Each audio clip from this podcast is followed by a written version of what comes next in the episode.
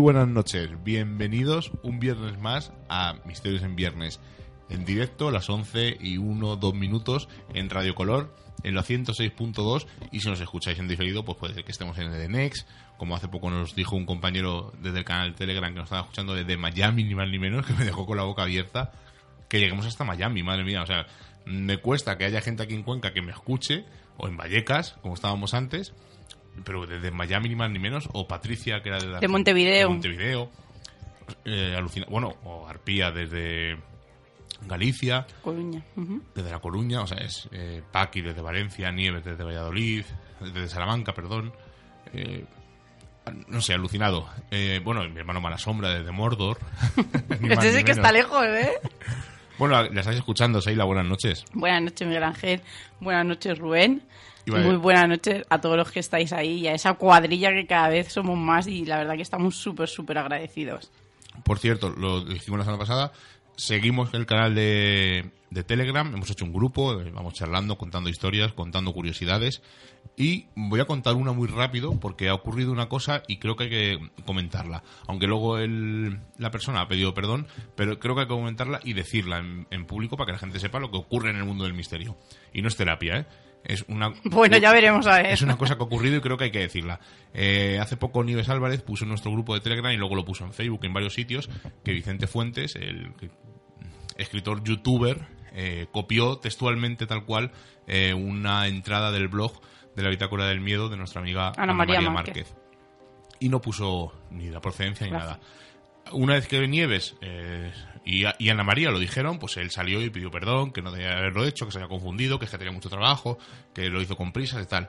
Eh, no es excusa, porque siempre que se cita algo, o sea, siempre que se, se lee algo, que mínimo que citarlo, eh, es lo- yo creo que es lo mínimo, ¿no? Ya que el trabajo de todo el mundo está en la red para compartirlo, pero que todo el mundo sepa de dónde procede.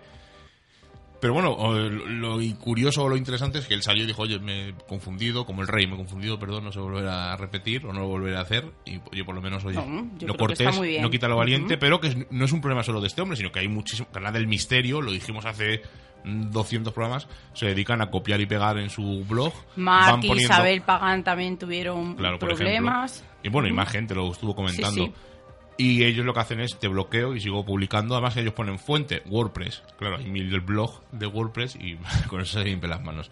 Pero bueno, ya sabéis, el, hay cierta forma eh, y personajes chuscos por ahí pues que se aprovechan un poco del trabajo o de la afición que tenemos la gente aficionada, que hacemos programas de radio, blogs, etcétera.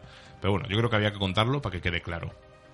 Eh, hemos puesto en el blog, porque viniendo a, a Radio Color nos hemos encontrado un ensotanado. Ya dijimos que este barrio era mágico. Y le hemos hecho una fotillo, lo hemos subido al blog de Exploradores en Instagram y, y no lo hemos traído. El, porque resulta que se ha quitado la sotana y es el observador que a veces viene y se queda en las esquinas mirando. Y esta es una de esas noches mágicas en las que aparece aquí y está en la esquina. Miguel, a nosotros nos gustan las apariciones, es un tema que, que nos apasiona, que nos llama muchísimo la atención.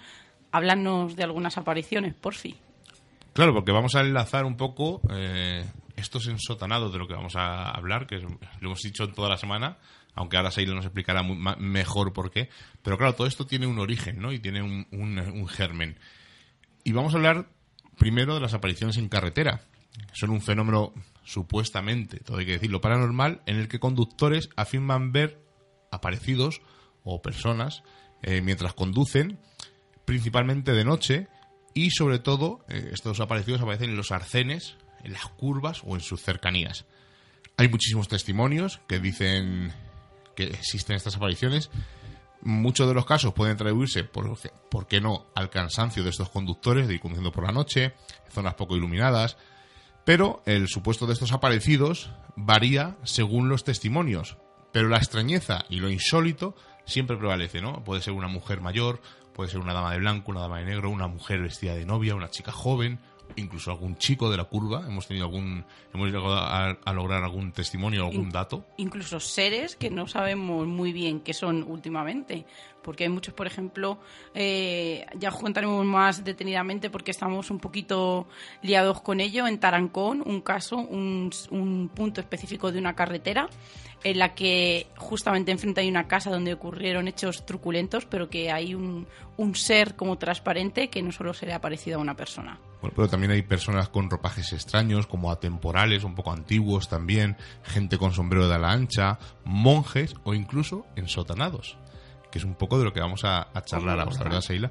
Pero antes eh, hay que seguir viendo que muchos de los testigos coinciden en que estos seres no tienen pies, parece que están como flotando, son como una especie de apariciones fantasmales, algunos eh, no realizan movimientos, otros sí, otros incluso llegan a montarse en el coche o en el camión o en el que lleven. Y es muy curioso, y siempre hay que decirlo, ¿no? que la leyenda urbana de la chica de la curva ha ido evolucionando según ha ido evolucionando el medio de transporte. Al principio iban a caballo, incluso la chica de la curva se agarraba al jinete a sus espaldas, pero según iba avanzando, pues eh, pasamos a los carruajes, se montaba dentro del carruaje, ya pasamos a coches, o sea, ha ido evolucionando la leyenda de la chica de la curva según evolucionaba el método de transporte. Pero hay muchas historias y estamos diciendo que hay que enlazarlas de alguna manera y mm, en, algunas ocasiones también, y hay que comentarlo, eh, dejan mensajes estas apariciones, ¿no? En esta curva me mato yo, ten cuidado. Y hay un caso recogido a principios de 1977 en las afueras de Milán, donde al menos 12 conductores aseguraron haber recogido en su vehículo a una monja que antes de desaparecer misteriosamente anunciaba al conductor el peligro y la destrucción que sufría la ciudad de Milán por un devastador terremoto que tenía lugar el 27 de febrero de ese año. Finalmente, como todos sabemos, evidentemente, ese final, ese desastre, nunca ocurrió. Pero eh, otro caso, por ejemplo, en 1979, en Arkansas, en Estados Unidos, distintos automovilistas aseguraron que durante el periodo de un año habían recogido a un hombre joven, bien vestido y presentable, que antes de desaparecer sin previo aviso y con el coche en movimiento, confiaba detalles a sus al anfitrión, al, conductor, sobre la segunda venida de Cristo. Tampoco que sepamos ha ocurrido.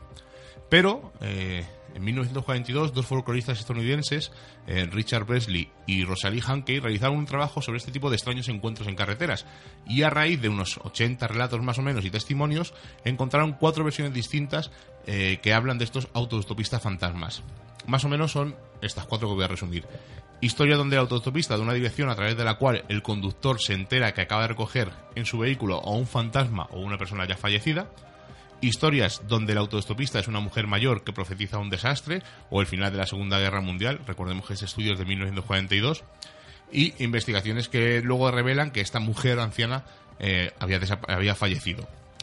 Otro tipo de historias es que una muchacha, la, que encuentra está en un lugar de entretenimiento, y no es una carretera, y la chica desaparece pero deja algún tipo de señal, un abrigo, una bufanda, algo, y eh, luego lo podemos encontrar. Eh, incluso hay historias que dicen que la llevan a su tumba o incluso que empiezan a indagar eh, la historia de esta chica y dejan luego esta prenda encima de la tumba o la persona que le recibe dice que esa prenda que lleva es de un familiar que había fallecido.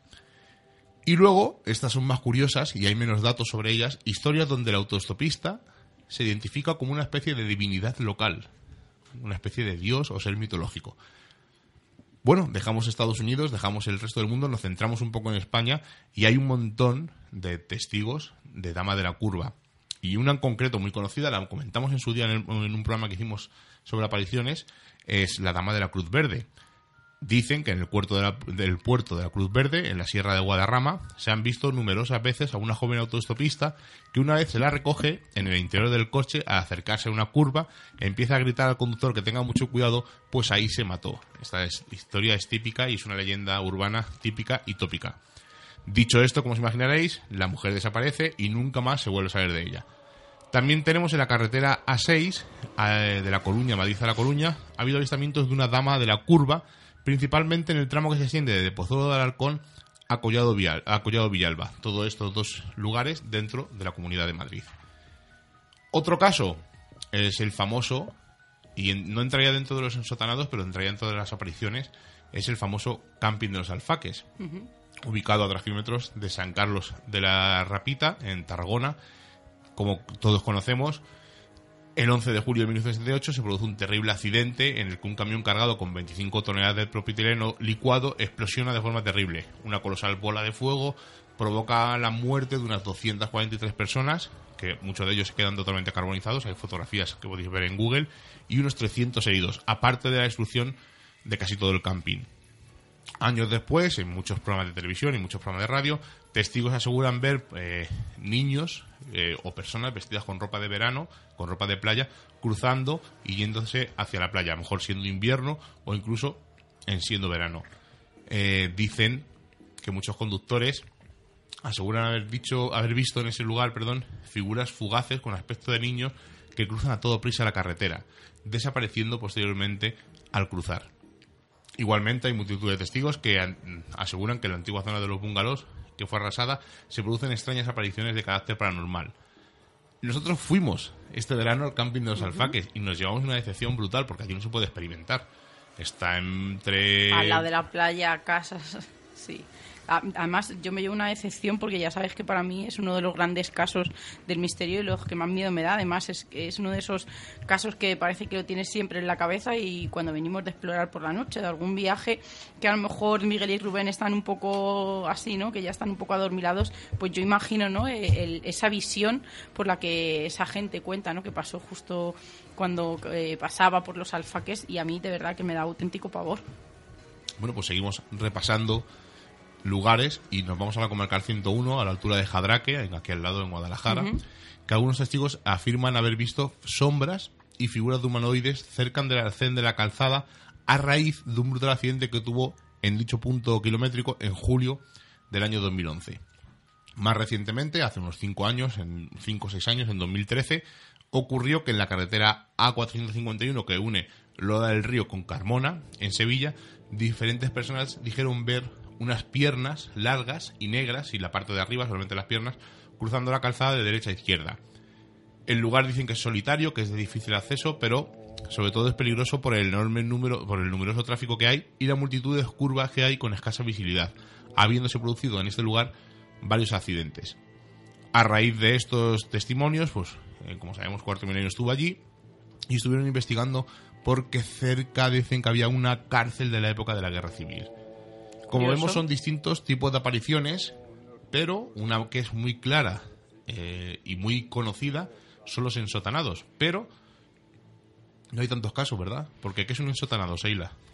Sí que es verdad que no hay tantos casos. Además, eh, estas apariciones se remontan incluso a la época romana y yo he sido incapaz de encontrar algún dato o algún caso que hiciera referencia a este tipo de, como hemos dicho, de apariciones, pues los sotanados, o como también se le llama en muchos sitios, gigantes de negro, siguen siendo uno de los misterios eh, más importantes y sobre todo intrigantes ¿no? que tenemos dentro, de, dentro del mundo del misterio. Pues se conoce con el nombre de ensotanado a ese tipo de aparición que normalmente se manifiesta en rutas, en túneles, aunque a veces también lo hace en zonas urbanas. La característica que tienen es que llevan una especie de túnica que suele ser de color negro, con una capucha. Eh, normalmente las extremidades no se le ven, no me refiero solo a los pies, también a las piernas no pueden distinguirse con claridad. Al avanzar no lo hacen con claridad, parece deslizarse, es algo que no toca el suelo, ¿no? Se desplazan levitando y también es una característica de los de, de estos ensotanados hay que decir que, mucha gente añade al testimonio que indican que esta visión eh, de este ensotanador eh, se puede acompañar de que sus brazos van abiertos en forma de, cruz. ¿Qué teorías tenemos? Pues que pueden ser apariciones espectrales, fantasmales, entes que trascienden de otra dimensión. También se les relaciona muchas veces con el fenómeno ovni y muchos de estos testigos dicen que esos humanoides, que es otra característica, suelen, eh, todo el mundo está de acuerdo en que miden más de dos metros. No hemos encontrado ningún ensotanado que midiera menos de, esa medida, ¿no? Pueden llegar a dos, dos metros y medio, tres, pero la mayoría de los casos, como hemos dicho, nunca de menos de dos metros. Y sobre todo que no se les observa el rostro. Hay que decir que, muchas veces, como bien ha dicho Miguel, que es también una característica de las apariciones, se les ve, ¿no? Eh, levitando, flotando de un lado a otro de la carretera o simplemente eh, de arriba abajo eh, de una calle. ¿Qué ocurre? ¿Por qué todos los casos que hemos encontrado de sotanados casi hacen referencia a casos españoles? Pues es muy fácil porque normalmente en otros lugares eh, este tipo de apariciones pues está relacionados con brujas, con demonios, con hadas, con fantasmas y más que nada nosotros hemos dado ¿no? esa definición de ensotanado que casi pertenece al folclore español. Y vamos a repasar unos pocos casos de ensotanados. Vamos a tener algún testimonio de... Curiosos, además, sí. De compañeros, de investigadores, de gente normal que nos ha contado un testimonio que le ha ocurrido. Incluso una oyente eh, nos va a contar un caso que no es del sotanado, yo creo que no, pero lo vamos a poner como ejemplo porque puede ser una simple casualidad. Y yo voy a contar un caso, ¿no? que es por el, caso por excelencia de ensotanados que ocurrió en mi pueblo y que doy una visión un poco diferente a lo que en todos los sitios ha contado.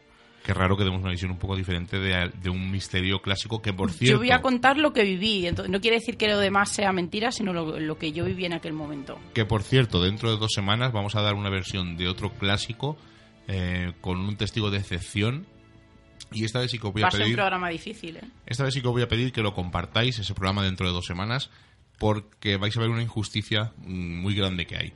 Bueno, voy a hablaros de un caso que lo habéis conocido todos seguramente, lo habéis oído, lo habéis visto en Cuarto Milenio, porque salió sobre todo en Cuarto Milenio y en Milenio 3. Estamos hablando del túnel de Caldas de Besaya, en Cantabria, donde han ocurrido varios accidentes de tráfico, que es curioso, ¿no? Que siempre que hablamos de apariciones en carretera, casi siempre están relacionados con accidentes de tráfico. Eh, los testigos dicen eh, que ven una especie de figura ensotanada al estilo de los monjes, como la de la foto que hemos obtenido antes, que se aparece sin previo aviso y de forma repentina en las inmediaciones del túnel y puede provocar peligro para los vehículos que transitan por allí. Dicen también, da la casualidad, que cerca encontramos un monasterio que en el año 1936, durante la Guerra Civil, varios monjes fueron represaliados por milicianos al tirarlos por un acantilado puede ser que se aparezcan allí. O no. Porque, a ver, como hemos dicho, ¿no? Todos los casos de ensotanados casi en muchas de las ocasiones ya terminan siendo, como hemos dicho, del folclore o forma parte de esas leyendas urbanas. Y lo, y lo vamos a poder comprobar, ¿no? Con el testimonio que vamos a dar sobre el pueblo. Pero nos vamos a ir a, nos vamos a ir a Cáceres, que yo lo conozco muy bien porque toda mi familia materna son de allí. Nos vamos a ir exactamente a La Vera, a Garganta de la Olla. Lugar, eh, estamos hablando de las Surdes, ¿no? Lugar de apariciones de luminarias, de brujas, de hadas, de duendes, es una tierra ¿no? mágica. Nos vamos a ir eh, a la Sierra de Tormantos, donde un suceso de un ensotanado eh, lo contó un señor que se llamaba El Rojillo, que se llamaba Teodosio Gómez López, que era su verdadero nombre, y que sufrió para él ¿no? una experiencia, como vamos a ver luego, ¿no? que en muchos de los casos es perturbadora. Y ocurrió en 1938 este vecino de Garganta de la Olla, pues dice que era la época de castañas y pues, por la tarde lo que se dedicaba el hombre pues era recogerlas dice que él pues, lo hizo como siempre, ¿no? Se subió en su mula y, hizo el, vamos, el conocido camino de las tornillosas, pues que era el camino ¿no? que él siempre hacía para recoger las castañas. Dice que al poco de, emprender el camino, pues apareció ante él una figura muy alta, cubierta de negros ropajes hasta la cabeza. Dice que en un principio pensó que se podía tratar de una vecina de garganta que se llamaba la tía Amalia, que era una muy buena moza y que quizá estaba por allí pues dando un paseo. Pero dice que ya fijándose un poco más, él se dio cuenta de que algo no cuadraba porque esa figura era más alta que aquella, que aquella mujer. Pues hay que decir que, que este hombre era conocedor ¿no? de los caminos de las montañas de los 17 años, había estado eh, echado al monte y sabía perfectamente lo que tenía delante de sus ojos, que sabía que no era una alucinación. Pues hay que decir que algo muy curioso y que a él es cuando le empezó a entrar un poquito el miedo, pues era que cada vez que arreaba a la mula, aquella figura que se encontraba delante de él emprendía su camino. Cuando le decía a la mula que parara, pues aquella figura, sin llegar a darse la vuelta, paraba al instante que la mula lo había, lo había hecho. Además, dice que una cosa muy curiosa era que siempre llevaban la misma distancia. Dice que nunca supo si era hombre o mujer, que quizá al principio pensó que era aquella mujer, pero que luego no podía distinguir. Además, él dice que, que sabía perfectamente que no, que no se le veían los pies, que se desplazaba de una manera muy diferente, que parecía que iba como en un patinete, ¿no? que es algo, como hemos dicho antes, característico, ese levitar, ¿no? Que, no, que no toca el suelo y que se desplaza de una manera totalmente anómala. Pues hay que decir que que en un momento dado este hombre, al estar ya totalmente aterrorizado, decidió pararse ante una fuente a ver qué era lo que ocurría y cuál fue su, su curiosa, ¿no? Eh, y su curiosidad fue que aquella sombra gigantesca otra vez se quedó delante de él. Y a partir de ahí, este hombre emprendió de nuevo su camino, llegó a su casa y dijo, no vuelvo más, no vuelvo más. Bueno, pues mm, vamos a pasar de este testimonio de esta persona a una persona que ha visto un ensotanado eh, en un lugar mágico de Sevilla. A mí, ¿sabes lo que me parece muy curioso? Que es que los testimonios son tan idénticos unos a otros. Vamos a ver si el testimonio de nuestro amigo. Vamos a ver. Eh, vamos a. Nos dice Rubén que ya le tiene casi preparado, que le tiene al otro lado del teléfono a nuestro amigo Fede Padial. Es eh, investigador allí en Sevilla. ha hecho hace poco en Burbujos una conferencia sobre templarios y es una persona que le gusta experimentar, también es un experimentador de campo, y le gusta ir a sitios eh, a experimentar como nosotros, aunque ahora ya eh, se dedica un poco más al tema de templarios y otras historias, pero en el fondo, pues oye, la vena de investigador o de experimentador siempre la lleva dentro y, estando en un sitio mágico, bueno, que mejor que, que nos lo cuente, el que ya nos dice Rubén que le tenemos ahí. Bueno, pues ya nos dice nuestro técnico que tenemos aquí al, otro lado del teléfono a nuestro amigo Fede Padial. Fede, buenas noches. Buenas noches, amigo. Oye, muchísimas gracias por estar en Misterios en Viernes. Después de 200 y pico programas, por fin nos hemos atrevido a llamarte y que estés con nosotros aquí en Misterios en Viernes porque eres un investigador muy reconocido, sobre todo eh, en el mundo del misterio, en Sevilla, en la zona sur de Andalucía. Y es un placer para nosotros tenerte aquí con nosotros. Bueno, encantado yo de estar con ustedes, pero vamos, que me ha puesto muchos títulos, ¿eh? que yo soy, tú sabes, en la búsqueda y como todo el mundo, aficionado, porque aquí tú sabes que no se puede decir más cosas. Oh, qué importante es esa palabra, ¿eh? Aficionado. Y un amigo del misterio, que es importante, para que luego digan que el misterio no une. Oye, aunque no nos conozcamos en persona, que intentaremos subsanarlo en breve, vía Facebook y vía redes sociales, pues tenemos una, una pequeña amistad. El motivo de llamarte, bueno, eso... Dime, dime. Dime, dime. No, que te, iba a decir que eso es, es, lo grande de las redes sociales, ¿no? Que puedes conocer gente a muchos kilómetros, ¿no? Y después, pues, yo la verdad es que he hecho muy buenos amigos en Facebook, ¿eh? He hecho más amigos que enemigos, la verdad. Y he conocido a gente, pues, estupenda, tío, y bueno, y eso, y contar, por ejemplo, con gente que puede ir a un sitio, ¿no? Y que te enseñen cosas, ¿no? Que es súper interesante, ¿no? Que te lleven directamente a lo que quieres ver, ¿no? Creo que eso es muy grande de las redes sociales y es lo que tenemos que aprovechar. ¿eh? Pues sí, tienes toda la razón. Pues una de las vamos cosas al tema, no vamos a lo que... A eso, al, tema. Claro, eres un eh, investigador por la zona de Sevilla, la zona de Andalucía, aunque te has venido hace poco a Guadalajara, que has estado al lado nuestra y no pudimos darnos una cervecilla, pero eh, leí hace poco y escuché en el Colegio Invisible que tuviste, vamos a decir, la suerte de ver un ensotanado, pero no solo tú, sino que había más gente. Cuéntanos un poco dónde fue, qué ocurrió. Bueno, pues mira, esto nos tenemos que trasladar al 2015.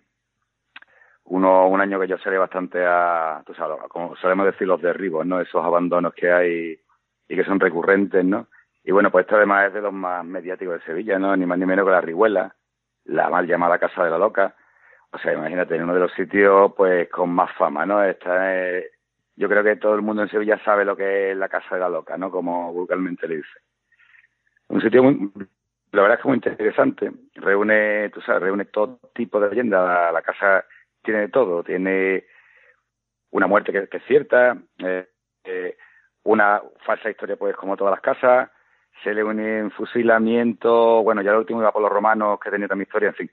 O sea, la casa la han adobado con de todo, ¿no? La verdad es que es un enclave interesante. Y bueno, pues estábamos allí, lo típico, ¿no? Pues haciendo unos lo que se va allí, porque no nos vamos a engañar, ¿no? Tú vas a un sitio de esto, pues intentar grabar alguna psicofonía, tú sabes, algo, eh, ese vicio que tenemos, ¿no? Cuando vamos a estos sitios. Y ese día yo he estado muchísimas veces allí, que hace mucho que no voy porque es imposible de ir, pero en esos años fui muchísimo. Y bueno, pues en este caso íbamos más gente de la cuenta, yo soy con pocas personas, ¿no? Que es lo, lógico. Pero bueno, nos acompañamos una pareja que, lo típico, esa pareja que siempre está dándote la vara con que quiere contigo un día que la lleve a un sitio de eso que tú vas. Y bueno, pues estos chicos vinieron, un matrimonio amigo nuestro. Éramos unos cuantos más, eran ya cinco o seis personas, que ya es multitud, como yo digo. Y bueno, pues lo típico, yo quería grabar arriba, estuvimos allí toda la tarde. Hay que decir, vuelvo a repetir, el sitio está muchas veces. Me conozco, sabes que en muchos sitios hay efectos visuales, hay hay sombras, ¿no? Que lo, primero que tienes que buscar en esos sitios, ¿no? Que además se repiten, ¿no? Y que son recurrentes por algún efecto, un coche, un faro, una luz, lo que sea. Bien, pues estábamos allí, ya llevábamos tiempo y lo típico, allí, mmm, tú verás, allí hay un tráfico de gente viendo aquello brutal, ¿no? Ya, bueno, en los últimos tiempos ya imposible de ir. Pero ya te digo, vinieron unos chavales, mm, claro, ya cuando viene un chaval dice, bueno, pues ya terminamos, ¿no? Porque no te dejan grabar, no te dejan de, estar tranquilo viendo las cosas. Pero bueno, como quería yo grabar en un sitio antes de irnos ya, que ya había que la noche, cogí a los chavales, que venía a ver fantasmas, sí, bueno, pues mira, quedarse aquí más gente. Digo, bueno, grabamos ya la última, todo controlado y, y nos vamos, ¿no? Y bueno, pues estábamos grabando, estaba yo, mi hija, los otros chicos se habían salido fuera, estaban ya, incluso la chica había tenido un poco de pánico y tal de, de la situación, está allí en la casa aquella, y se quedaron fuera, ¿no? La casa, para que te sitúes, eh, la casa ya no tiene ventana, lógicamente, ni tiene puerta ni nada, y hace como tres puertas en la, entrada, eh, en la fachada, ¿no? Dentro se comunica las tres, o sea, son está diáfano por un salón que hay. Y bueno, pues ahora estábamos como en el primer cuarto que hay a la, a la derecha, ¿no? Los chicos estos estarían pues a mitad más o menos, lo vería la casa, pues ya te digo, la, es una visión, la casa es bastante chula de ver, ¿no? Es bastante impactante, sobre todo por la noche. Estaban allí fuera. Se tocó los chicos estos, vamos a hacer unas grabaciones y tal, yo estaba cerca de la puerta. Y bueno, ahí viene la sorpresa, la sorpresa, ¿no? Eh, ese ensotanado, como la decís, ¿no? Yo realmente no, diría que es un ensotanado. explico la figura porque tiene guasa la cosa estaba, eh, de pronto lo miro y estaba como asomado, ¿no? O sea, como si me, me observara a mí, ¿no? Y una figura, pues, para que hagáis, eh, parece coña, ¿no? Un poco poligonal, ¿no? ¿Sabéis los dibujitos estos de, los, de las máquinas antiguas y tal, ¿no? Sí. negro, ¿no? Bastante alto. Mm, esto, bueno, yo más que un, un por la fenomenología, ¿no? Casi se parece mucho a, a muchos contactos ¿no? A muchos a muchas, a muchas cosas de las que cuentan los testigos ¿no? Es muy curioso. Y ya te digo que esa casa me la conozco muy bien. Mm, ese efecto yo no lo he visto nunca, he estado en el mismo sitio a las mismas horas muchas veces. La verdad que me sorprendió. Mm, me quedo mirándolo, pues claro, lo primero, ¿no? Eh, ¿Qué estás viendo, no? ¿Eso, eso qué es, no? Intenta identificar aquello. Pues yo te digo, pues como una figura soma muy alta, ¿no? Claro, yo flipando, ¿no? Que digo, no puede ser, ¿no? Miro a mi hija que está al lado y digo, Bárbara, mira qué estás viendo la, se me queda también con los ojos redondos una sombra. Digo, ¿la veis igual que yo? Sí. Alta, sí. ¿Cómo es? Cuadrada, negra. Claro, y conforme estamos viendo aquello, aquello como que se mete para adentro y ahí viene ya la, sorpresa buena, ¿no? Que es que los chicos que están fuera, que no tienen ningún contacto con nosotros, ni podrían estar sabiendo nada, ni estar contaminados, ¿sabes lo que te digo, no? O sea, es imposible, ¿no? El contacto, ¿no? Pues empiezan a gritar, una sombra, una sombra, una sombra, una sombra. Salimos. ¿Qué es lo que habéis visto? Una sombra muy, muy alta pasa. Claro, es lo, es lo, lo bueno del caso, ¿no? Eh, que cuatro personas vean lo mismo, ¿no? Y ya te digo, y, y sin estar conectadas, ¿no? Que no hay posibilidad de contagio. ¿Qué es lo que vimos? Eso ya, joder, ojalá lo supiéramos, ¿no? Eh, no estaríamos aquí, estaríamos vendiendo el libro de lo que vi, ¿no? Pero la verdad es que fue muy sorprendente. Ya te digo que yo he estado muchísimas noches, como todos los que nos gustan estas cosas, ¿no? En, en casas supuestamente encantadas, en castillos, en tal, sabes que sombras pues es muy fácil de ver, ¿no? Por, mil cosas, ¿no? un linternazo de compañero, luces de fuera, mil cosas. Eso es algo mm, que es normal, viene en la propia casa a esas horas, ¿no? Pero sí te digo que aquella mm, me sorprendió. Y la verdad, entre dentro de la de, de las cosas que no le he podido dar explicación. Y yo te digo, y sobre todo la, que no fue una cosa, no es subjetivo de yo vi una sombra Vimos cuatro personas sombra y, y, divididas en dos grupos, que es lo más interesante todavía, lo que risa ya el, eh, el tema, ¿no? De que no había conexión entre nosotros. Oye, Fede, una cosa. ¿Cuántos segundos estuviste, estuviste viendo la figura, eh, Bárbara y tú? Más o menos hasta que se desplazó hacia el otro grupo. Pues no sé, pero te digo que fue un ratillo, porque la verdad es que te quedas impactado, ¿no? Es como aquello que mm, entras un poco en shock, ¿no? Porque estás como en tu cabeza, estás asimilando aquello, ¿no? Eh, no puede ser, por una parte estás diciendo no puede ser, la otra flipa lo que lo estás viendo. Pues no lo sé, menos de un minuto me imagino, seguro, menos de un minuto seguro. Vale, digo, una, una cosilla. Y es muy curioso porque parecía que nos observaba a nosotros, ¿no? Que éramos nosotros, o sea, nosotros éramos eh, el bicho, ¿no? Y él era el, que estaba buscando, viendo, ¿no? Claro, es que eso es curioso. fenómeno tan curioso. Claro, es que es curioso porque muchas veces el fenómeno, hemos visto la casuística de que el fenómeno a veces estos ensotanados, eh, eh, cuando hablas con ellos, hay gente que incluso los intenta tocar y ellos te miran o se giran. Entonces es curioso, ¿no? Que él, ese ensotanado o esa figura o lo que fuera te observara a ti y tú lo observaras a él. Pero una, una cosa, los chicos dónde estaban, eh, porque nosotros estuvimos en, cuando estuvimos en Sevilla, estuvimos allí en la Riguela y recordamos como en la casa. ¿Estos chicos dónde estaban? ¿En el patio o estaban en uno de los No, no, eh, no, no, no, habitaciones no. pos- eh, laterales? Mira, eh, sitúate, cuando, ¿sabes cuando entras, cuando cruzas como, eh, bueno, el jardincillo? La, el, eh, El arquito ese, sí. Claro, subes como una escalerita, ¿no? Y ahí está la primera puerta, ¿vale? Sí. Y entras y tiene, esa primera puerta a la derecha tiene un, un, un cuartito, Sí. que es, digamos, de los que mejor conserva están. Ya ahí entrarías al salón ese grande que hay, que da al patio. Y entre, y, y fuera, desde fuera, pues yo estaba en fuera, ¿sabes que hay como uno, como un, un pequeño así pollete o banco que hay así Sí. alargado, ¿no? Sí. Pues ellos tienen como a la altura de, a la mitad, la que sabes que hay tres puertas, pues la puerta de en medio Ah, vale, vale. de la puerta del medio. Claro, en la sombra, o sea, nosotros no lo vimos, estaría como en el salón, ¿vale? O sea, ese pequeño pasillo que hay, que es como una nacina, ¿no? como si hubieran tenido un santo allí en tiempo, pues estaba en la, en la esquina de la izquierda. Claro, se tiró para adentro, ¿no? o sea, como recorriendo ese salón que hay, ¿no? Que da al patio. Desde, y ellos lo vieron desde fuera, sabes que hay como un cuarto, que además Sí. es donde dice que mataron al famoso chato este, Sí. o donde lo donde cayó no muerto que es donde lo encontraron pues ellos lo vieron pasar por esa parte que es la que o sea la parte del salón de dentro no que sabes que está todo corrido que se ve perfectamente Vale, vale. Es, es curioso, sobre todo lo que tú dices, ¿no? Que eh, ese encapuchado o lo que fuera, o ese sotanado o lo que fuera, os observara, y al desplazarse, otro grupo que vosotros no estabais viendo, viera esa figura. claro no Es que Esa- eso es lo esa la- curioso. la, cosa no Claro, porque claro, sabes es que tú puedes ver un fenómeno oye él te puede rayar y está viéndolo pues bueno tú sabes no aunque estemos acostumbrados y seamos críticos e intentemos siempre descartarlo pero oye te puedes confundir ¿no? y creer que estás viendo un de esos la persona que está al lado tuyo puede ver también el mismo fenómeno, porque es un, fe- un fenómeno óptico o luminoso que esté dando, y se puede contagiar también, incluso puede llegar a decir las dos cosas, ya, pues dándole a la cosa ya explicación lógica.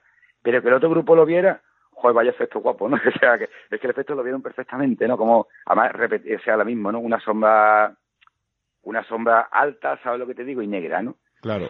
Yo te digo, no, además, que bueno, que los, los, cuatro, los cuatro lo podemos testiguar y los cuatro lo vimos igual. No te digo que hace unos años ya, pero No, recuerdo y- claro, lo lógico, te acuerdas casi perfectamente, ¿no? Y además, eh, eh, una persona Dime, como dime. tú o como nosotros, que estamos habituados a ir a estos sitios a oscuras, a experimentar de noche, que vamos, al principio nos hemos asustado todos, pero ya eh, pasado un tiempo, nosotros llevamos ya 10 años, Claro, pero- más, Pero ya tú no sabes, que, que- fácilmente. o sea, vamos a ver, la sombra tú sabes que sombra vas a ver, que eso es lógico, ¿no? Igual que mi Sui 2000, ¿no? Que tienen las casas estas y, y más de noche, claro, que no claro. lo he dicho. Sabes que lo primero que hacemos es, es, es putear el sitio, ¿no? Como yo digo, matar fantasmas, ¿no? Mm, Si te escucho un ruido, venga, vamos a buscar ruido, ¿no? Además es hasta entretenido, ¿no? Y sobre todo cuando los efectos luminosos, por ejemplo, a mí me encanta descubrirlos, ¿no? Eh, Mira, aquí tenemos, si habéis habéis estado en el, en el famoso Hospital de los Muertos, ese, el que está al lado del aeropuerto. Sí, que está en la, la base San Pablo. Las bases de San Pablo, habéis estado allí, ¿no? Sí, también, también.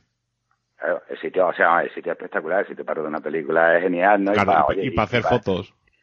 Y para hacer fotos, y cuando lo ves la primera vez, la verdad es que es impresionante, ¿no? Yo lo odio, ¿no? Porque es como... Eh, tú verás, aquí cuando la gente se mete en temas de esto de misterio es como el parvulario, ¿no? Es donde allá en el cursillo, ¿no? De, ¿Sabes lo que te digo? ¿no? Es, de Sí, es como, ¿no? como la barranca en Madrid, es el sitio por excelencia.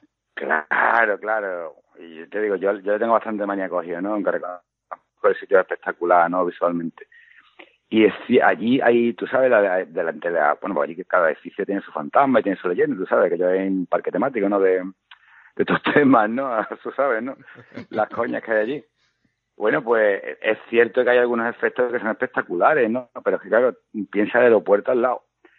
Es que, claro, es que un foco de un avión que tú no lo estés viendo, eso está, oye, eso te va, coño, es que es para lo que está hecho, ¿no? Para que se vea a bastante, a bastante distancia, ¿no?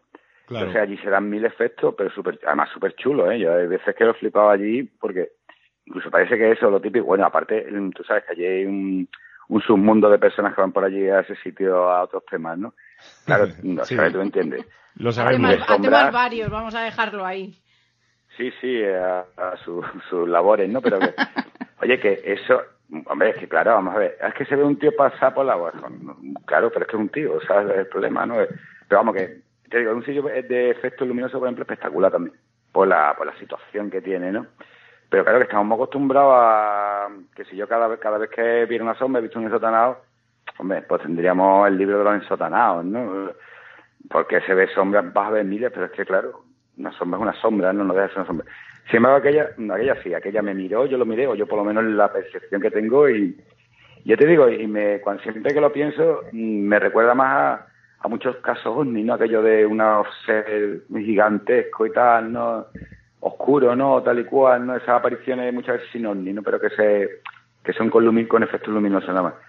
Pero en fin, la verdad es que fue una experiencia súper chula y lo, de hecho cada vez que vemos a otra pareja, ¿te acuerdas cuando vimos? Pues es algo muy, recurrente, ¿no? La verdad es que fue una experiencia súper chula, ¿no? Y que, coño, de esas cosas que dice, oye, no, no, me lo, no le tengo explicación, ¿no? No le y además eso, ¿no? El mosqueo de que me miraba, ¿no? O sea, es que parece que yo era eh, el observado, ¿no? Yo era el fantasma en este caso, ¿no?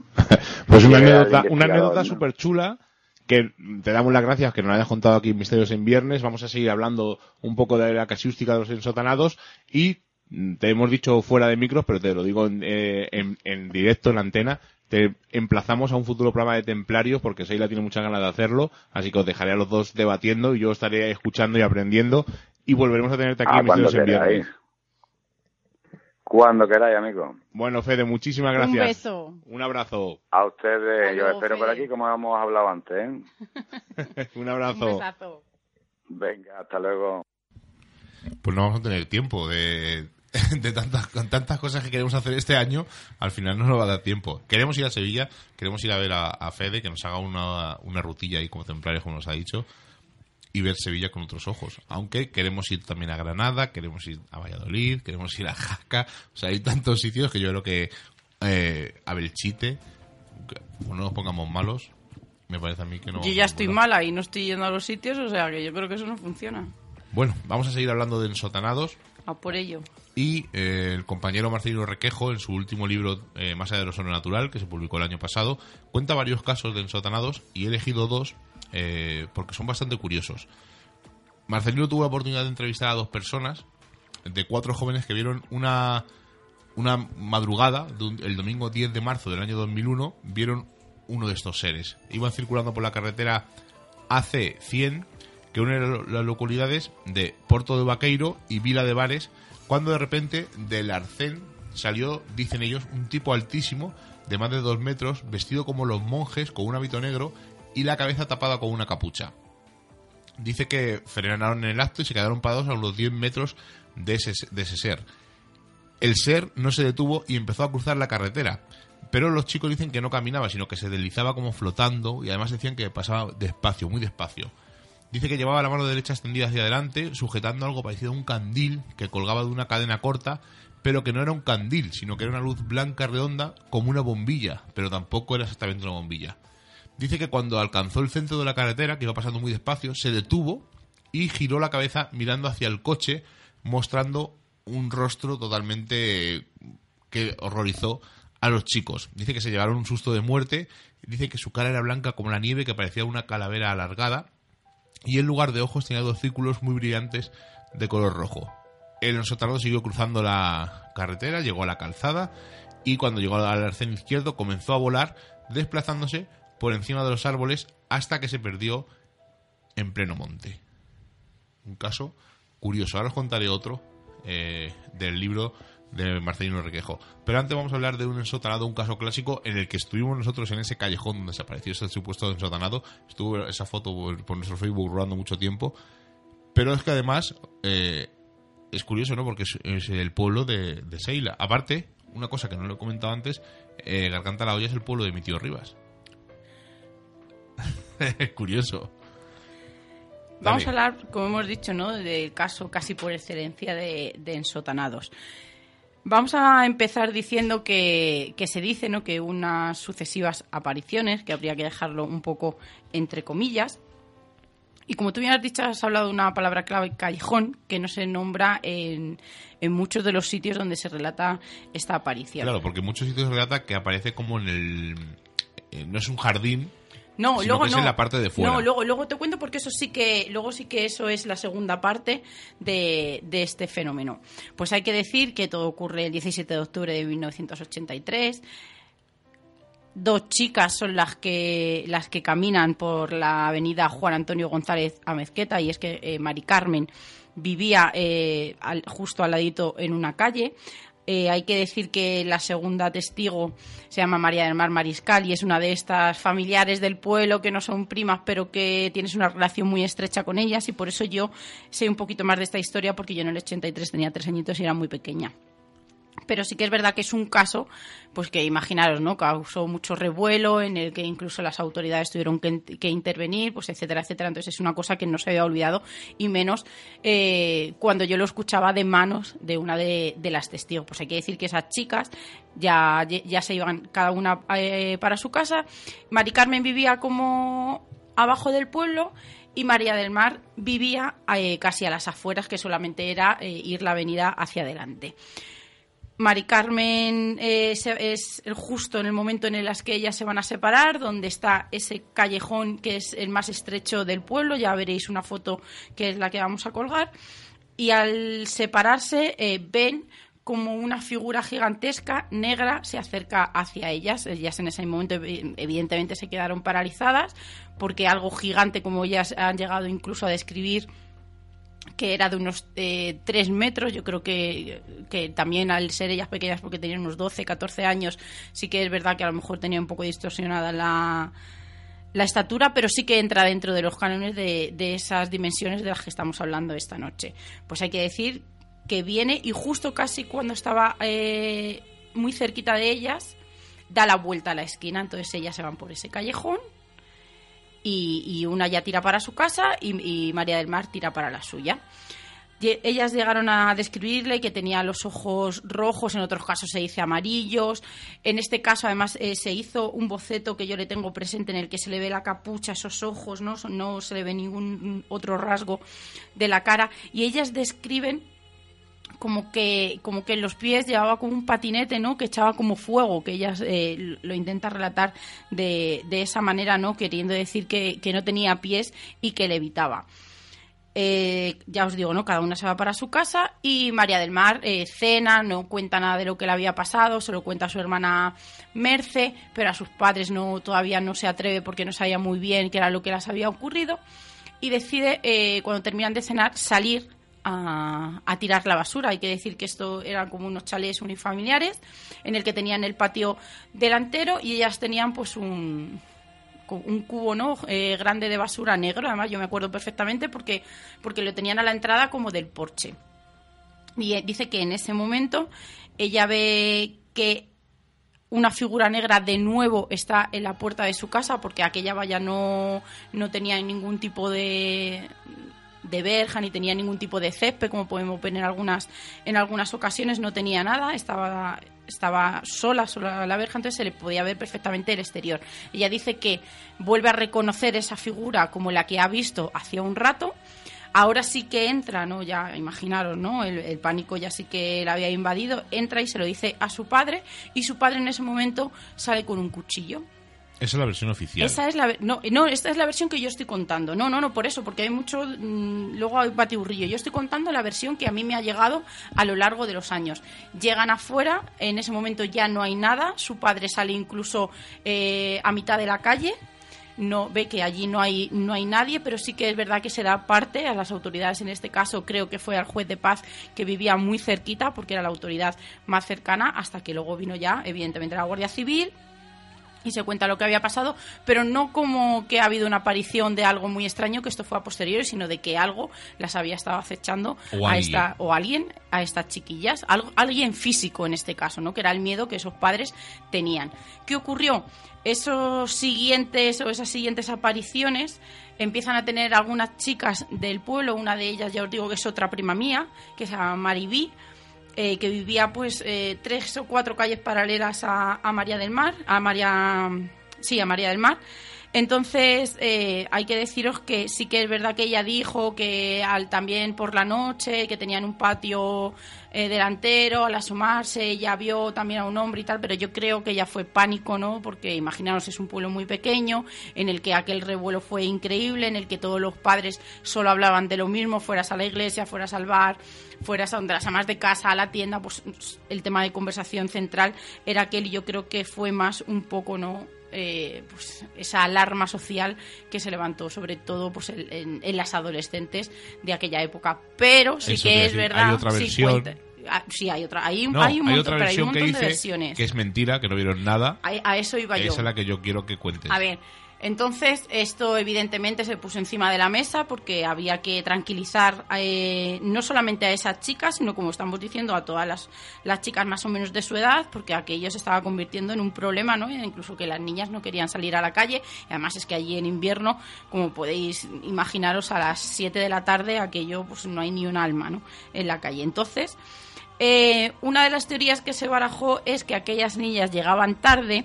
Hay que decir que, el papá, por ejemplo, de María del Mar, que yo es el que más conozco, era una persona muy recia, era una persona con una gran rectitud, con un carácter fuerte. Entonces yo creo que, y es una de las teorías que era que las niñas llegaban tarde y se inventaron eso para decir que era lo que les había retrasado para que no las regañaran. Pero, curiosamente, esta historia, unos años después, tiene una especie de continuación en julio de 2012, Marisol Sánchez dice que atropelló en Saucedilla, en el mismo pueblo de Seila, a un ensotanado similar al descrito por estas chicas. La mujer dice que golpeó con el coche a alguien que había aparecido de la nada. Ella empezó a gritar, Dios mío, lo he matado, lo he matado. Y cuando se iba a bajar del coche, esta figura se incorporó y era un ser ataviado con una especie de sotana. Y según Marisol la miró fijamente y su rostro era esquelético y completamente blanco y los ojos redondos y rojos. Coincide mucho con la versión de los otros chicos sí, por también eso he de dicho que a mí me sobre todo ese contacto visual, ¿no? Que a mí me parece tan de ponerte el pello de punta desde luego. Pero eh, dice que esa mujer mientras que estaba presa del pánico, la figura como hemos dicho se incorpora y se va desplazándose y dice que no andaba, sino que iba eh, la mujer dice que iba como subida en un patinete. Pero a mí hay una cosa que me escama de esta historia, de esta última versión es que normalmente estos seres eh, que se aparecen son como, eh, aunque son corpóreos, parecen incorpóreos y nunca llegan a interactuar con ellos. Por lo tanto, que con un coche atropelles a un ser de estos y que le tires al suelo es un poco extraño, ¿no? Fíjate, además ese, eso ocurrió porque esa mujer era vecina, casi vivía en la misma calle que, que mi abuela Sole vivía unas casitas más para allá. Y esto ocurrió, creo recordar, eh, justamente en la avenida donde le pasó a estas chicas, pues eh, a lo mejor 200 metros más para adelante, más o menos creo yo, por donde estaba la parada de autobuses. Creo recordar. Pero fijaros, eh, estaban diciendo también, luego empezaron a hilar, que decían que el julio del, año anterior se habían visto como unas naves surcar los cielos del pueblo. Bueno, ya se empezaron ahí un batiburrillo ¿no? de fenómenos.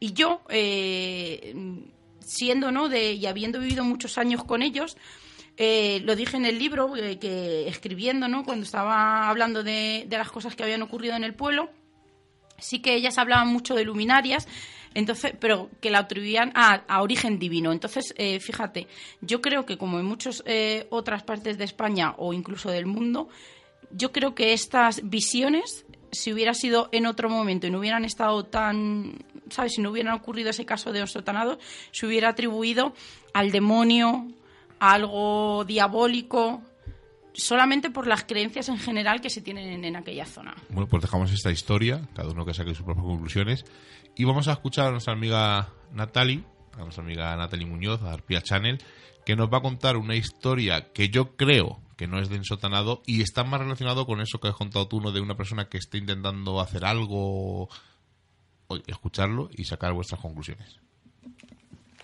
Buenas noches, cuadrilla. Esto no sé si entraría dentro de los ensotanados, lo dejo a criterio vuestro y os paso a contar la historia.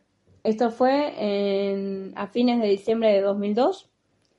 Eh, nosotros salíamos de un local de ensayo de carnaval. Eh, para nota informativa, en Uruguay el carnaval dura mes y medio. Y bueno, mi grupo de amigos y yo éramos, bueno, somos fanáticos de carnaval y no nos perdíamos ni un ensayo, ni una actuación, ni nada, vamos ahí al pie del cañón con nuestro grupo. Bueno, el tema es que salimos de ese ensayo, ya serían las once y media, doce de la noche. No creo que llegara en la una, vamos. Y, y nada, como todas las noches íbamos hablando de, del ensayo, de esto, de lo otro. También contar que en diciembre en Uruguay es verano. Eh, ahora veréis por qué lo voy a contar. Y nada, como siempre, eso hablando de nuestras cosas, de los ensayos que, que pasan y bueno, las cosas que nos han parecido graciosas, curiosas. Bueno, en fin, hablando de la muerte del cangrejo. El tema es que hay un par de calles, eso es una, en una avenida, hay un par de calles que son bastante oscuras y más o menos eran como tres, cuatro calles que son bastante oscuras y bueno, dan un poquito de miedo, la verdad. Pero nada, éramos muchos, bueno, cinco o seis, por ahí.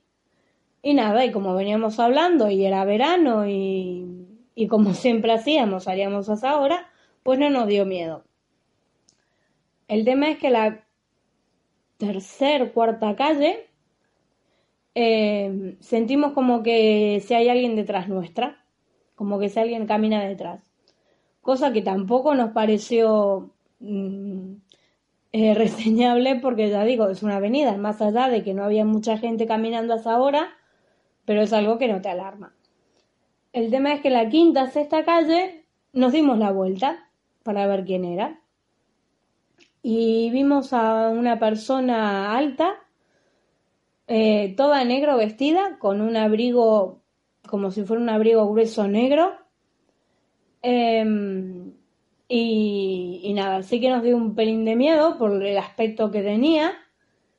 Pero bueno, nada, proseguimos nuestra marcha con nuestras cosas hasta que da la, al recorrido bastante largo de que esa persona eh, como que nos seguía, o eso pensamos nosotros en un primer momento, vimos que esa persona seguía nuestra marcha, que no se había desviado y ahí sí que nos empezó a dar miedo.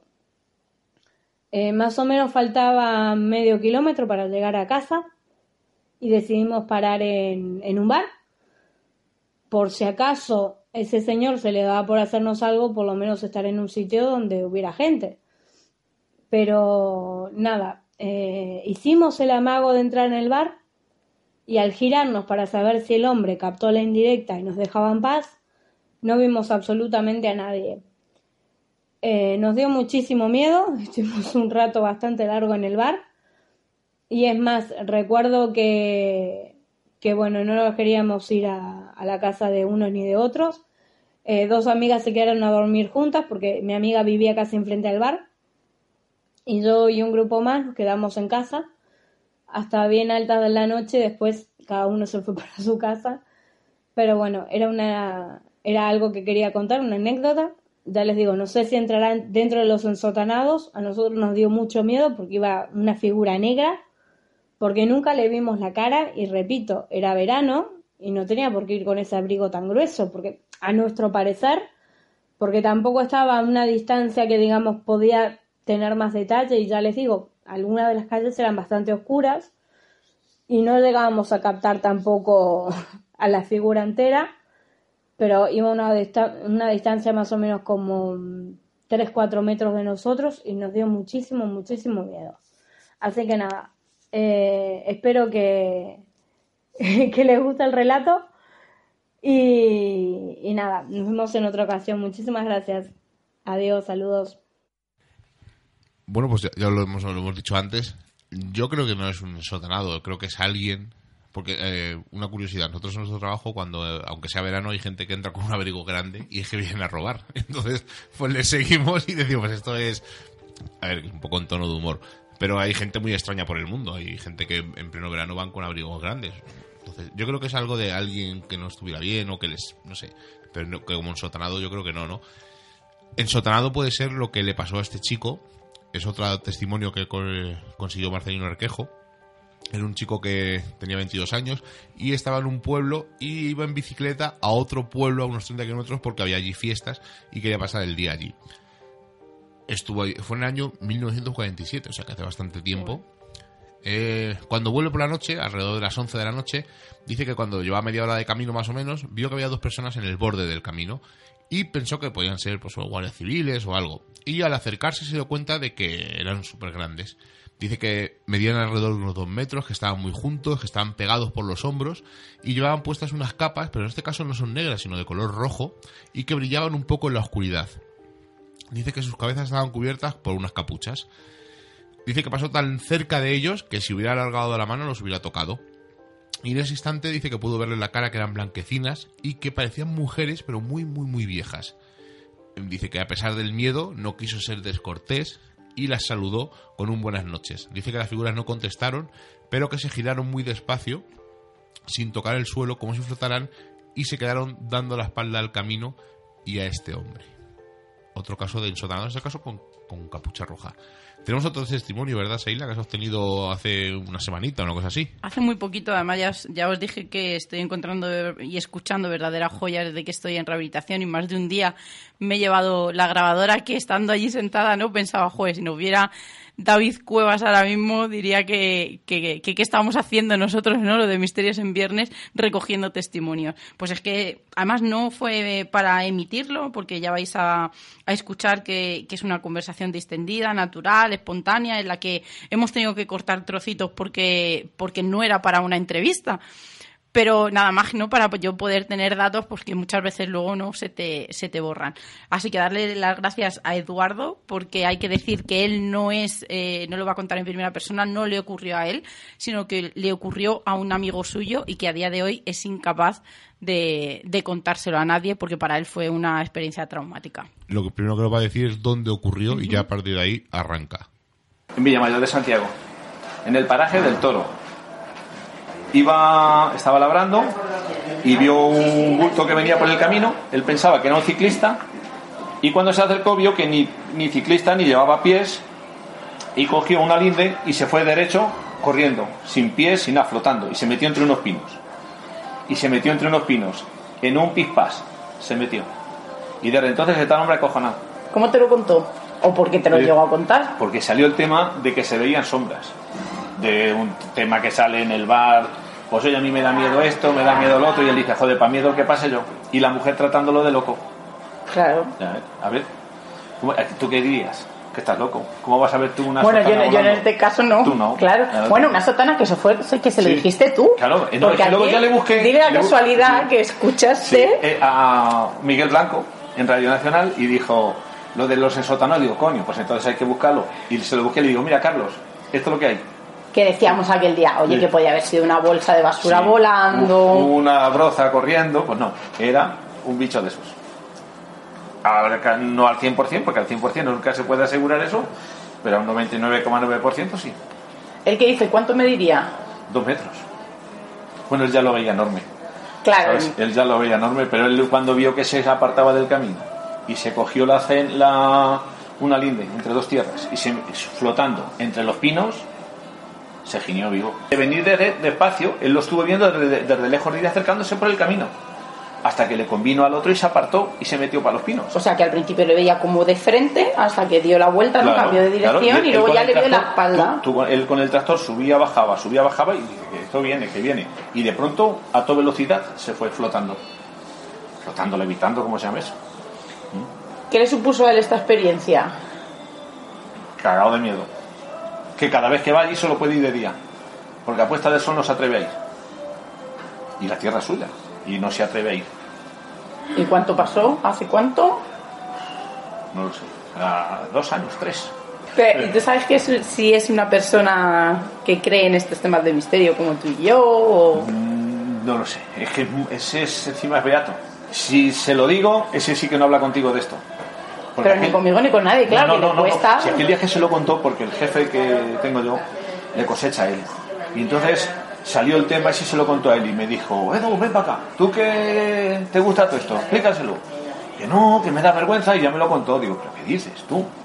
Sí, pero ves, tú, ya- no, pero tú ya estás hablando de tu sugestión, de Sí, sí. conocer el tema, de haber escuchado muchos años, por ejemplo, a Miguel Sí. Blanco en este caso, Claro. en el que muchos de los términos te son familiares, esos escenarios que son a muchos de los que tú has escuchado en un montón de programas por la noche, que, dices, que viene, Increíble. que viene. ¿Tú sabes lo que es a las 2 las, las dos de la mañana escuchando a Miguel Blanco metido así entre las parras con los focos y tú ves sombras por todos lados y Miguel Blanco hablándote de la Santa Compañía, hablándote de los ensotanados, de los aparecidos, de la ca- de cómo era otro de las las caras de Bulmen, De verme. de Belme ese. Joder. Bueno, pues ya veis que Eduardo confunde las caras de Belmez con Bulmez. Escucha, pero, Pero voy a decir que es- un tío que sabe un montón de misterio, Exacto, ella, un ¿no? Ya lo montón de viendo, años. Lleva escuchando a Miguel Blanco, Sí, Espacio sí. en Blanco un montón de años. Y es un testimonio de ensotanado, mm, casi de, De manual. libro, de manual. Pero eh, quiero acabar con un último caso antes de pasar a los comentarios de iVox. Eh, Y no a Álvaro, sea- que no se te olvide nuestro Sí, sí, Álvaro. bueno, no sea que... mm, eh, porque claro, eh, todos estos ensotanados nunca hay fotos. Pero hay una foto eh, que se hizo en el año 2014, más o menos, eh, por la zona de Carolina del Norte, en Gastonia, en una ciudad de Carolina del Norte, en la que se ve una especie de ensotanado, encapuchado, cerca de un bosque. Eh, esta foto recorrió, salió en internet, salió en varios, en varios periódicos como el Gastón Gazette. Se investigó varios testigos residentes, mm, decían que la foto fue tomada en un edificio de apartamentos, que había testigos, eh, que la misteriosa figura tiraba carne cruda cerca de un parque infantil. Muchas hipótesis. Había gente que decía que era una bruja, gente que decía que era un fantasma. había gente que decía en Twitter, una figura encapuchada fue fotografiada en Carolina del Norte dejando carne cruda cerca de un parque infantil. Así que no estamos durmiendo. Por su parte, la policía dijo que lo más probable es que fuera una broma, tipo los payasos que recorrieron Halloween hace un par de años y que no sabía muy bien la gente de dónde venía. La foto la subiremos a. la pondremos en el, como foto de iVox de esta semana para que le echéis un ojo.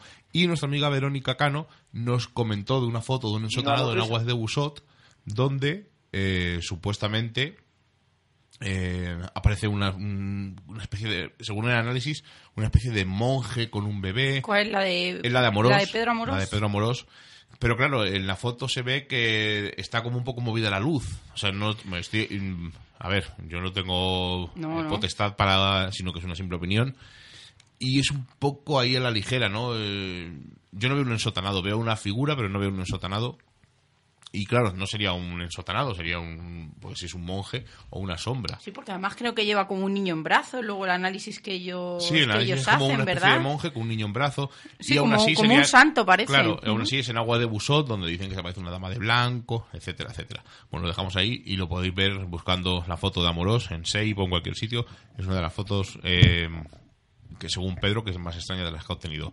Y lo dijimos la semana pasada. Álvaro Anula, nuestro amigo Álvaro, eh, va a participar toda, a partir de esta semana, todas las semanas con nosotros, vuelve a su casa a Misterios en Viernes y esta semana nos cuenta una historia muy cortita, además nos dijo que dos, tres minutos, donde va a contar historias curiosas de Madrid o relacionadas con el tema que estamos hablando.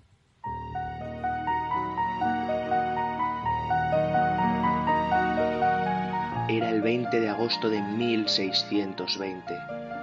Una extraña figura vagaba con paso firme por las oscuras calles de Madrid. Noche había caído y a pesar de que era calurosa, no había ni un alma en ningún rincón de la villa y corte. Aprovechando las tinieblas, el ensotanado montó en un caballo con mucha prisa. Cabalgaba raudo y veloz en una dirección concreta, se dirigía hacia el camino de Toledo. Parecía como si tuviera alguna cuenta pendiente en esta ciudad, una cuenta pendiente que tenía que saldarse esa noche y no otra.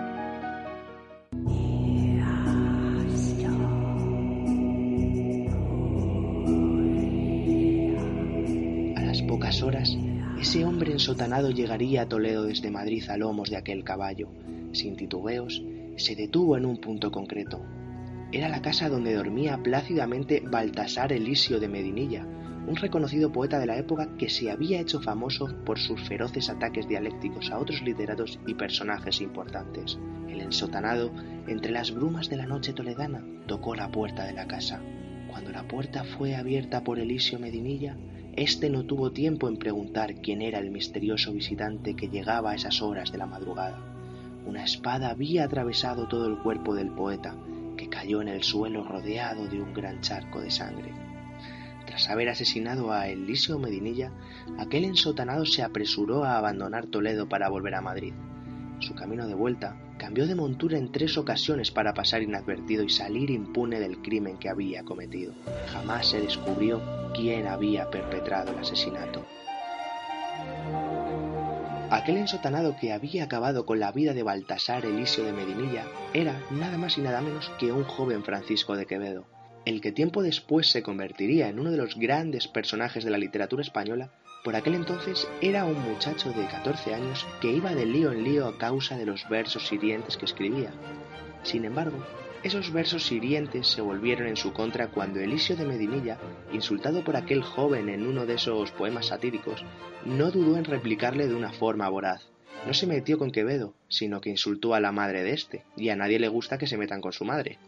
Es por ello que Quevedo, que no solo era diestro con la pluma, sino también con la espada, creyó que el poeta que vivía en Toledo había pasado la línea roja, y ese atrevimiento de meterse con su madre tenía que pagarlo con su vida, porque Quevedo, además de ser un joven muy capaz para la escritura, también lo era para realizar cualquier empresa, aunque fuera la de quitarse de medio a alguien por el mero hecho de defender a su madre.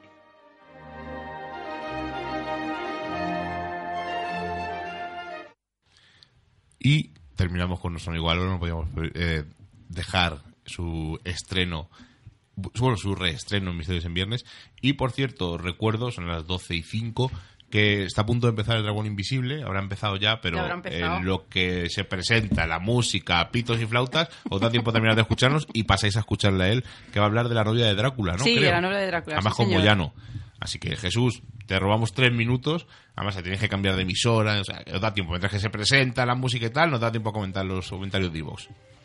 Pues venga, vamos a ellos. Arranca. Arrancamos entonces. Voy a meter aquí. Vamos a empezar con Nieves Álvarez, que hizo un batiburrillo muy entretenido. Bueno, deciros que fue ese batiburrillo que hizo Miguel de, de la actualidad, en el que también habló Marcus y Álvaro. Muy entretenido y más tenido antecedentes de la primera parte, se ríe, y las secciones de Álvaro y Marcus, fantástica.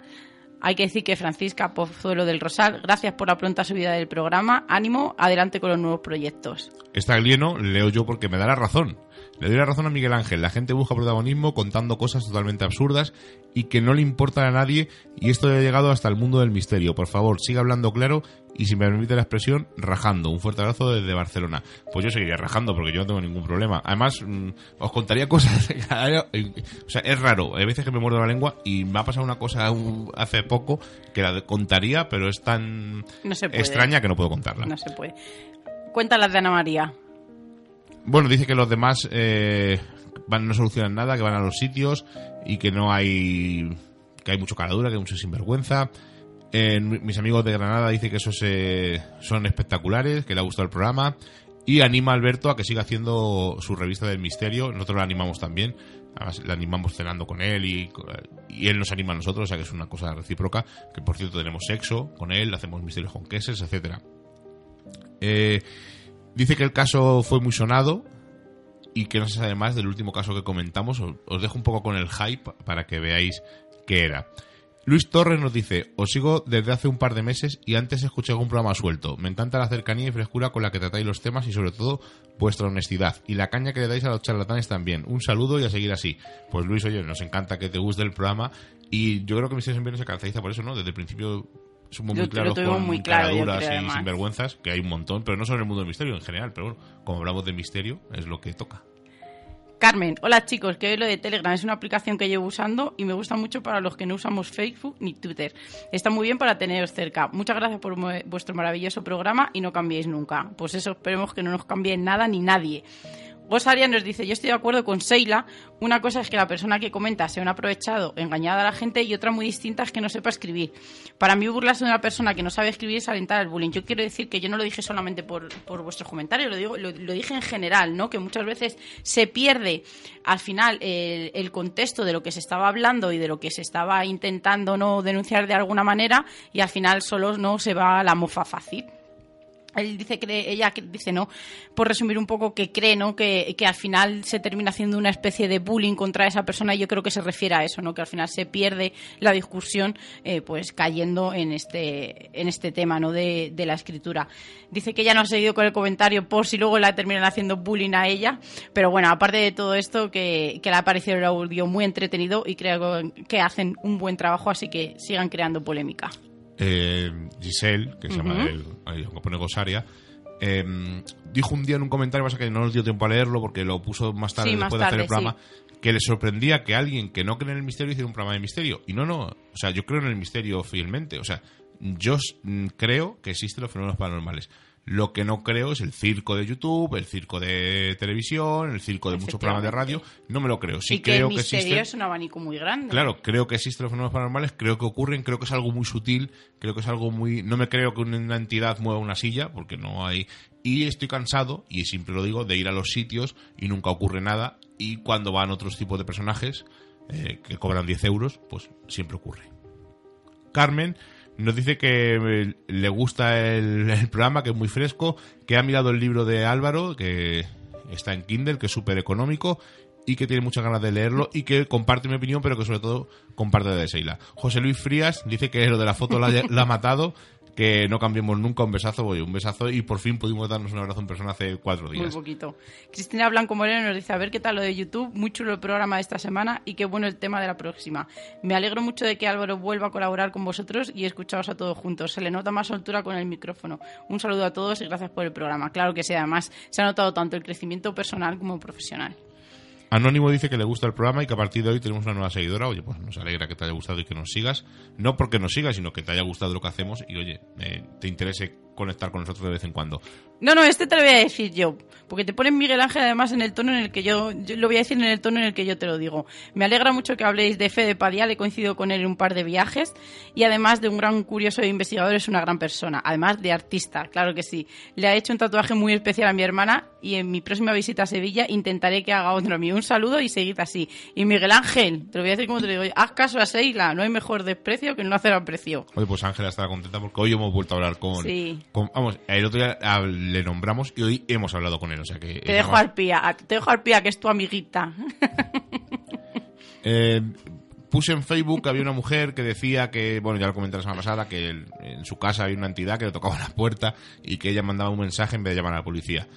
Pues claro, eh, me da un poco la razón, ¿no? Dice que, que lo mejor es que se lleven al caco, que lo del silbido podía ser un vecino, y luego ya los jaleos de Facebook, bueno, pues eso ya no los comento porque echarle un ojo a mi, a mi muro que hay ahí de todo un poco. Sonia, eh, este, este lo leemos Sheila y yo. Por cierto, los otros tres comentarios que dicen que participan, que no hace falta decir participo, simplemente No. con comentar. O sea, ya, siempre. ya estabas dentro Estaban de- todos dentro del del bombo. bombo. Eh, el único que pone anónimos y grandes es, pues no sabemos quién es, no, a no ser que ponga, oye, que soy tal, si no, no entraría. Eh, Haremos el sorteo mañana. Lo haremos, eh, lo grabaremos y lo colgaremos en Facebook o en Instagram. Sonia dice que con este programa ha hecho pleno. Escuchó a Álvaro Anula en Navagabella. El congreso se hizo muy corto, que fue estupendo. Y que podemos ver las charlas por los canales de, de YouTube de Divulgadores del Misterio. Y él, dice que escuchando el programa se encuentra Alberto hablando de la revista que justo le acaba de llegar. Es verdad que le ha llegado hoy y ha puesto la foto. Y Marcus, hace poquito, también que lo escuchó en un programa que fue en el programa de Noemí, de nuestra amiga de Pirámide de Grial, donde estuvo hablando de, de lo que estuvo hablando aquí con nosotros, de, no me De acuerdo, Don Pelayo. de Don Pelayo que no me salía. Así que, oye, mira, todo en y creo casa. que del Grial también, ¿no? Sí. Y dice que le gusta nuestra espontaneidad y nuestra complicidad y que le hace sonreír. Eso Sí. tienes que explicarlo tú. No, sí, además porque esta mañana me ha escrito y me ha dicho que estaba, que había eh, escuchado el programa y que le había gustado mucho y, y sobre todo eso, ¿no? Que va por la calle escuchando eh, el podcast y que a veces se va, se va riendo, ¿no? Y dice que, y, y ella me ha dado las gracias, ¿no? Me ha dicho, eh, gracias por hacerme sonreír, ¿no? Yo creo que es lo más bonito que me han dicho hoy. Que no, yo le he dicho, no, gracias a ti, ¿no? Por ir. que yo te he dicho un montón de cosas bonitas. No. Es lo más bonito que, de verdad, es lo más bonito que, que, que te digan, ¿no? Que haces sonreír. Yo creo que, tú sabes que yo siempre lo digo, ¿no? Que un día sin reírse es un día perdido. Y perdido, que- perdido es el principio del dragón invisible que ya nos hemos Nos pasado va a matar hora, Jesús. Así que nos vamos. Hasta la semana que Perdone, viene. caballero. Hasta la semana que viene. Como ya hemos pasado el Ah, pero iba a decir, no, es que iba a decir buenas noches a cada uno, pero buenas bueno. noches a todos. Perdón, no, corta, perdón. que Jesús no- eh, me está llamando. Perdón, como ya hemos pasado el umbral mágico de la medianoche y nos reclama el misterio, nos ocultamos nuestras... ¡Hala! Me Nuevamente en nuestras guaridas. Para seguir en nuestra vida mundana. Y la próxima semana, aunque Seila no se lo sepa, Miguel, es que no me, a- puede- no me pueden meter así esta caña. Y la próxima semana nos volvemos a encontrar con nuevos temas del misterio. Nos lo veremos en su Uy. totalidad porque recordad, estáis escuchando en Radio Color en la 106.2 Misterios en Viernes. Hasta la semana que viene. Aunque Seila no se lo sepa. ¿Pero qué os pasa? hoy, este final?